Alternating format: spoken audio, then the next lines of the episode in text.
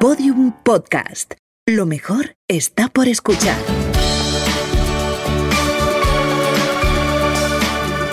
Evolución digital de un negocio. Un podcast de Vodafone y Podium.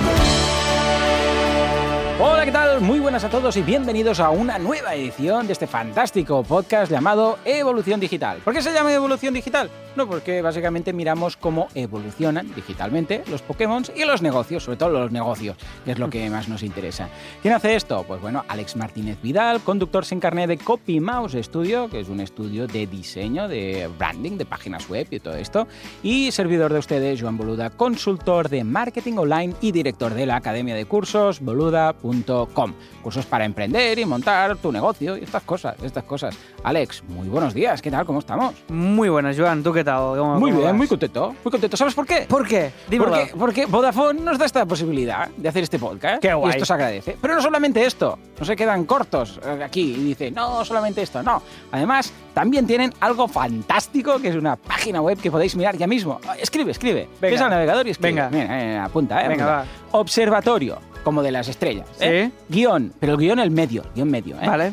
Empresas.vodafone Sí. con F y E punto es. Muy bien. ¿Vale? Pues y ahí que bien. hay una plataforma en la que Vodafone recoge preocupaciones de todos los que montan negocios y expertos. Por otro lado, lo mezcla y explota. ¿Qué te parece? Me parece muy guay. Aparte, muy el diseño es muy chulo. ¿Ves? Han hecho así una, todo con, han igualado todo con blancos y negros, los colores ahí en rojo corporativos y de verdad es que está bastante guay, ¿eh? Entrar Eh, y, pues bien, y sí, le, echáis, le echáis un, un vistazo. Si tiene tu ok, pues entonces está. Escúchame, hoy ah, finalizamos la- lo que serían las consultas, y es la tercera consulta, en este caso de nuestro amigo Baldomero, Sí. de miplato.es, y con esto finalizamos las eh, consultas de las tres empresas que nos han acompañado a lo largo de estos meses para ver su evolución digital, para ver cómo se planteaban ese cambio y en tres momentos distintos. Recordemos, ¿eh? Carla con su clínica dental que acaba de empezar, Sí. luego Lulu Ferris que se estaba eh, planteando esa digitalización completa y finalmente tenemos a Baldomero en mi plato que digitaliza ni más ni menos que un restaurante. Lo, lo- aparentemente lo más Claro. indigitalizable posible, ¿no? Y, y Sí, ahí señor. está. Es una locura, es una locura. Pues bueno, hoy vamos a ver esta última duda para ver un poco y si te parece, en la próxima edición haremos un poco de, eh, ¿cómo lo diríamos? Un análisis de todo lo que hemos visto. Vamos a detectar esos conceptos analizados a lo largo de estas 10, han sido 10, ¿eh? Madre mía. Estas Sí, 10 en- sesiones. En el siguiente episodio y exacto, veremos sí, todo, sí. todo un poco esto. ¿Te parece? Perfectísimo, Joan.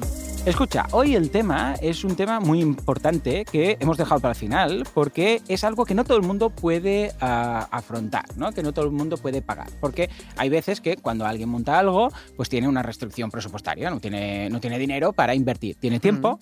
Yo siempre digo que tienes que, cuando lanzas un negocio, tienes tiempo, dinero o suerte. Tiempo es crear contenidos, como hablamos en su momento. Tiempo es crear un canal en YouTube, empezar inbound marketing, crecer poco a poco. Dinero sería decir, escucha, yo no tengo comunidad, no me he currado nunca nada, pero tengo dinero. Puedo pagar Facebook Ads, puedo pagar AdWords y tal. O puedes tener suerte. Que suerte es cuando resulta que un vídeo tuyo se hace viral y entonces la gente Que esto lo es lo, lo- lo menos eh, calculable, ¿no? Es lo- Exacto, sí. o que un influencer, imagínate que tienes una, una línea de moda y tal, y un día Shakira dice, sí, yo compro mis vestidos ahí. Lo le da por... con esta voz. Mira, tengo un amigo que le ha pasado, ver, le ha pasado ver, esto, ver. le ha pasado la suerte. Tengo un amigo que se llama Kanka, que es Mm. músico, muy guay, tiene unos temazos muy chulos, y eh, tuvo, él ya le iba bien, ya estaba haciendo su carrera, pero tuvo un momento de inflexión muy chulo en su carrera, que fue un momento que una de las chicas de Operación Triunfo cantó una de sus canciones. Ah, amigo. y entonces se popularizó a través de ahí. Claro, ese es el factor de la suerte, eso no, no lo puedes... ¿Quién sabría que justo No lo puedes comprar, no lo puedes ni fabricar con tiempo ni comprar con dinero, ¿no? Con lo cual es esa variable que está ahí, que mira, que si además se te suma con una de las otras dos, pues ya, ya está, ¿no? ¿Cierto? Pues mira, esto es precisamente lo que comentaremos eh, con la duda que nos llega de Baldomero, porque es la segunda opción, el segundo camino. Pagar para dar a conocer tu negocio, tu proyecto, tu idea. Escuchemos qué nos dice. Venga, va. Me os quería preguntar sobre la captación de clientes. Actualmente en mi plato lo estamos haciendo por tres vías. El posicionamiento orgánico, los anuncios de pago y el marketing de afiliado. En el caso del orgánico atraemos nuevos clientes mediante las mejores relaciones públicas que puede tener una empresa. Los clientes satisfechos, vamos, el, el boca a boca de toda la vida. En segundo lugar, mediante el SEO que conseguimos con los posts que publicamos en nuestro blog. Y en tercer lugar, mediante afiliados, clientes nuestros que a través de sus blogs y sus redes sociales promocionan nuestros platos y a cambio pues reciben una, comisión. Los anuncios de pago los hacemos en las dos principales plataformas, en Facebook Ads y Google AdWords. En Facebook Ads eh, tenemos campañas de remarketing dirigidas a los clientes que han visitado ya nuestra tienda online. Y en Google AdWords tenemos dos campañas. Una con la Keywords Mi Plato para contrarrestar a la competencia que se anuncia con nuestra marca. Y otra con la Keywords Quinta Gama, que es el término con el que se conocen los tipos de platos que, que elaboramos nosotros, eh, listos para comer y sin, sin conservantes ni aditivos, dentro de lo que es el sector nuestro de la hostelería. Por lo tanto, bueno, además de las acciones que estamos haciendo, ¿qué más acciones podemos hacer o qué canales podemos utilizar para captar nuevos clientes? Eh, pregun- preguntaza. eh. preguntaca, ¿eh? Me ha gustado mucho que lo del boca a boca, que esto lo dice mucha gente, dar a conocer algo por el boca. boca a boca, que, en que yo también lo digo, pero es boca a oreja, claro. Darlo a conocer por boca a boca es muy intenso, puede funcionar, pero claro, es, es más laborioso. Requiere, bueno, Mucha predisposición. Pero bueno, si hay algún momento, alguien que se va a ahogar o algo, tú vas a la playa, siempre hay algún momento de boca a boca, y entonces le dices, mi plato.es, mi plato.es. Claro, aprovechas Entonces, ese momento. Claro, que es el- y a esa persona le marca. Pues es- le Exacto. marca. Y me gusta mucho lo de quinta gama. Quinta gama, ¿eh? quinta También. gama, Sí, ¿eh? sí, Sería sí. título como quinto elemento eh, de La película. quinta, sí, sí. La quin- quinta gama. La quinta gama y el pergamino. George Clooney. Sí, sí, la quinta gama. Oh, ya está. Algo ahí, Ya algo, hay algo ahí, hay algo ahí. Sí, señor. Bueno, Qué mundo bonito. publicidad, un temazo en el mundo que nos ocupa, del marketing online, eh, de, la digitalización y de la emprendeduría en general. Y bueno, de- ya sabemos todos cómo, to- la publicidad, cómo nos rodea y cómo nos afecta. Y aquí estamos hablando de nosotros no ser receptores de publicidad, que estos somos todos unos expertos de recibir Sí. publicidad todos los días, sino de ser eh, los, los emisores y los creadores, ¿no, Joan? ¿Cuál, Cierto. ¿Cómo lo ves tú? ¿Cómo, ¿Cuál es Vale, tu experiencia? primero de todo, mencionar los dos que ha comentado él. ¿eh? Ha dicho Facebook Ads y ha dicho AdWords. Hmm. Ah, bien, no todo es susceptible de ser anunciado en ambas. ¿eh? En este caso sí, pero en muchos casos no tiene sentido ah, hacerlo en una o en otra. ¿Por qué? Recordemos cómo funciona AdWords. AdWords funciona por palabra clave.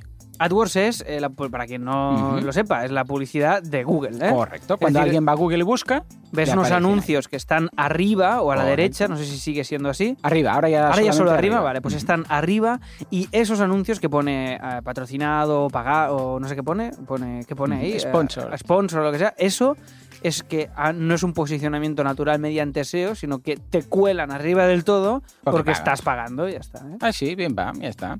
Bueno, pues ¿cómo funciona? Por palabras clave. Es decir, en este caso, si alguien va y busca comida, yo que sé, casera a domicilio Hmm. o platos preparados eh, para llevar a casa Sí. o variables de estas parecidas, ¿vale? Todo lo que sería eh, combinaciones de estas palabras. ah, esto es una palabra clave que tú dices, cuando alguien esté buscando algo en Google como esto, muestra mi anuncio. Esto es palabras clave. Esto está muy bien porque representa que la persona que ya lo está buscando, ya lo está buscando. Claro. Es decir, va a Google y dice, me interesa esto y ya lo busco. Con lo que en lo que se llama en marketing el ciclo de compra del consumidor ya está un paso más allá.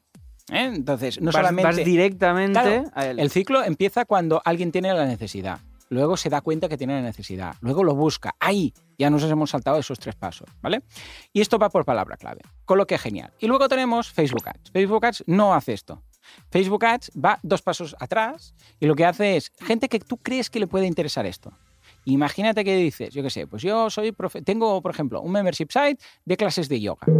Entonces hago yoga. Entonces la gente se apunta, paga el mes y ve las clases de yoga y puede hacer el yoga a tiempo real conmigo, le digo la posición que tiene que hacer, todo esto, ¿vale? Ah, si tú vas a Facebook y dices, eh, señores de Facebook, quiero poner anuncios a la gente que ha hecho me gusta a temas de mindfulness, temas de yoga, temas de pilates, toda esa gente que ha hecho me gusta ese tipo de páginas, es gente que tiene esa necesidad pero quizás no se lo ha planteado nunca y nunca lo buscaría en Google.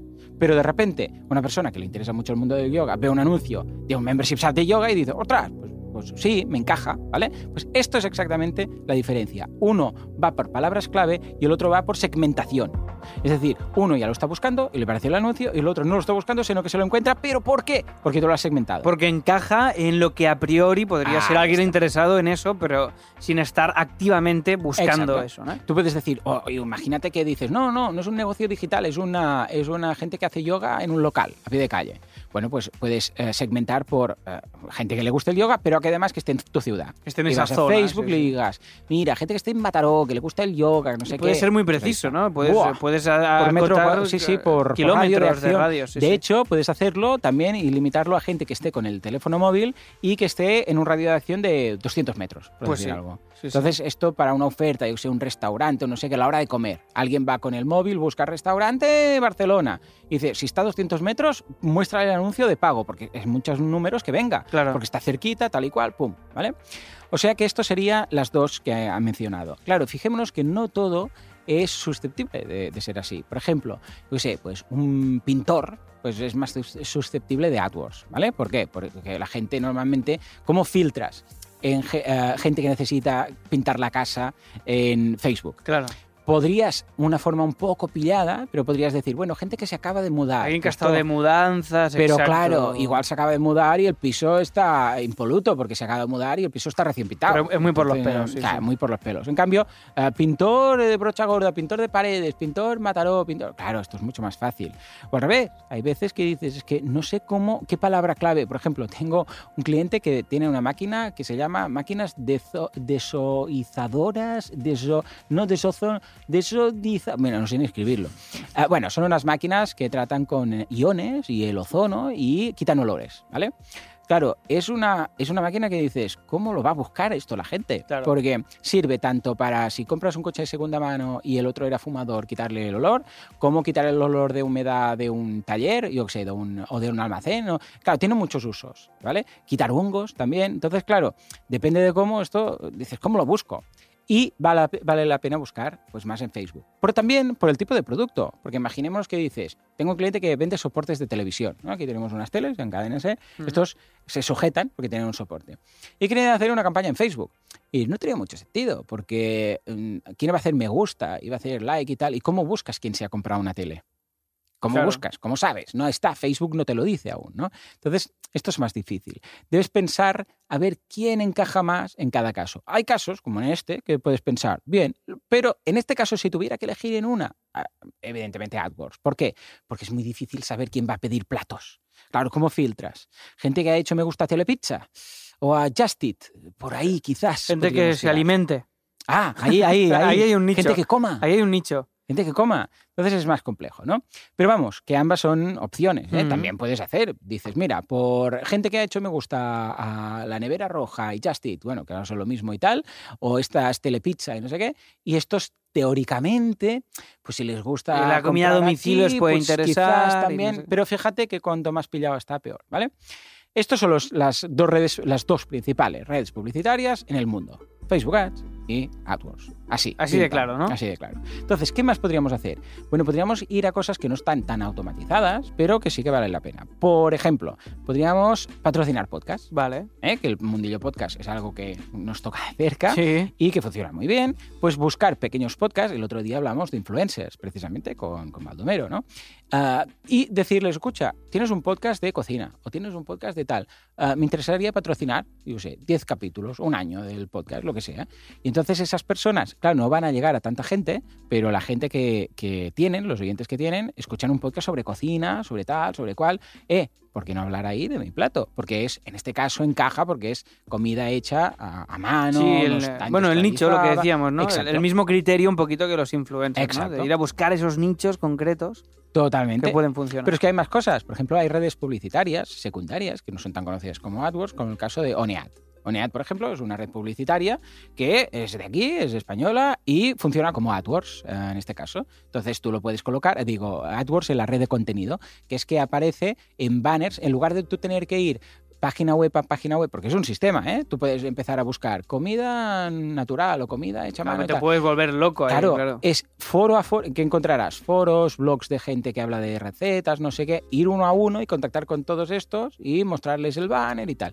O puedes ir a alguna red como por ejemplo Onead y decir, eh, yo tengo este producto. Ellos tienen varios miles de páginas web indexadas y te- que tienen publicidad, banners en este caso, a través de esta pl- plataforma y dices, y yo quiero anunciarme en estas. Y tú puedes ir, tienes un listado de las mil y pico páginas web que tienen ahora y dices, esta, esta, esta, y vas seleccionando en cuáles quieres tus banners. Subes los banners y automáticamente Y empiezan a aparecen. ¿Y qué nivel de recomendación te- esta, eh, tendría para ti el mundo banner en el tema de publicidad online. Claro, fíjate que el banner tiene lo que siempre digo yo, esta ceguera visual y depende mucho de cómo lo esté colocando el que eh, tiene la página web. Porque si simplemente es un banner en la cabecera, un banner en la barra lateral, un banner en el pie de página, es como si no prácticamente no, no se colocara nada. A no ser que sea un inline CTA, igualmente incluso en los banners que están dentro del artículo, ¿eh? es mucho menos, de- o sea, la tasa de clics es mucho menor Claro que un que texto. un texto. Claro, claro, claro. que parece mentira, ¿no? pero porque tú ya lo ves, aunque ocupe más espacio, tú lo evitas visualmente, ¿no? Sí, Y tú si- vas leyendo para que nos haga, para que la gente nos Sí, entienda, sí, ¿no? Hay un párrafo, un banner y después debajo del banner el otro párrafo, ¿no? Entonces te lo saltas. Lo Te lo, te lo saltas porque te ni molesta visualmente. Entonces, claro, el banner es una cosa que está cambiando eh, de alguna manera. Cada vez más gente tiene también el mundo este del adblock, ¿eh? esta cosa que les bloquea los banners que hacen que ya directamente no aparezcan. Y luego hay banners que son auténticas locuras. Aquí entramos ya más en el mundo del diseño, que es que tienen que ser banners sencillitos, muy minimalistas, muy claros, con un mensaje muy directo y una imagen muy chula. Porque hay banners que quieren comunicar todo a la vez Ahí está. y aquí vuelve el minimalismo a ganar esta batalla, ¿no? Cuando si dices una cosa de una manera muy clara, hay muchas más opciones de que si no intentas comunicar todo a tu empresa, todos tus mensajes en un mismo espacio que va a crear una claustrofobia visual que no, que no va a aportar nada, ¿no? Totalmente. O sea que yo iría a buscar más estas alternativas, aunque sean más manuales, más artesanales, de contactar con gente para que haga un post sobre tus Un productos, artículo con el un tal, influencer sí, que decíamos sí. el otro día, un inline CTA, este tipo de cosas y sobre todo, sobre todo, crear contenido, que esto ya nos iríamos por otro tema, pero es que funciona mucho mejor crear contenido que buscar a otro que lo cree por ti, ¿no? Y bueno, y cuélale este banner. O sea que yo probaría estas redes ah, por separado, estas, estas redes minoritarias y luego directamente el contacto, uno a uno. Es decir, escucha, pues ir por ahí, eh, buscar a un podcaster, buscar a un, bueno, lo que decíamos de los influencers, ¿no? Y que todos estos sumados, seguramente la factura al final de mes será muy inferior a la que pagarías a Facebook o a Google y vas a notar muchísimo ese, en este caso, este público tan fiel que puede tener un podcast o una, un influencer.